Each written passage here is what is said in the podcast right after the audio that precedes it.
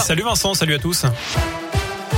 Et à la une de l'actu, ce grave accident de VTT cet après-midi dans la Loire lors d'une sortie périscolaire. Un jeune de 16 ans a lourdement chuté sur une petite route à Marle dans le sud du département. Il souffre d'un traumatisme facial. L'adolescent a été transporté en urgence absolue et inconscient par hélicoptère à l'hôpital nord de Saint-Étienne.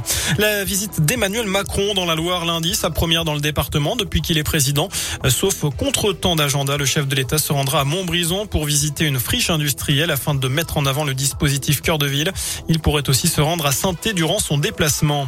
D'ici là, le gouvernement se penche sur la question de la suppression du pass sanitaire pour ceux qui refusent cette troisième injection. Euh, c'était l'objet d'un conseil de défense sanitaire euh, ce matin à l'Elysée. Gabriel Attal s'est exprimé tout à l'heure pour le porte-parole du gouvernement conditionner le pass sanitaire à l'injection d'une troisième dose et je cite une piste qui fait son chemin. Euh, pour l'instant, sur les 6 millions de personnes éligibles à cette dose de rappel, 2 millions l'ont déjà reçu. Et puis la défenseur des droits s'inquiète du déremboursement des tests Covid depuis vendredi dernier.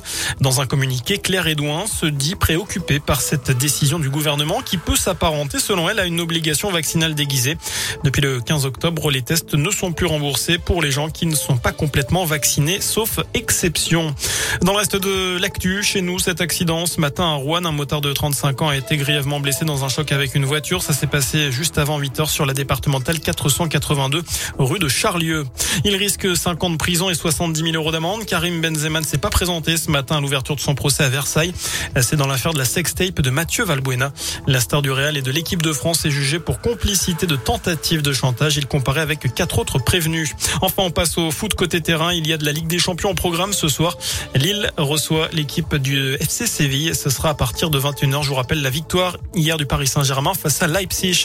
Voilà pour l'essentiel de l'actu. Je vous laisse en compagnie de Vincent et de Nico. Je vous souhaite une très bonne soirée. Merci beaucoup.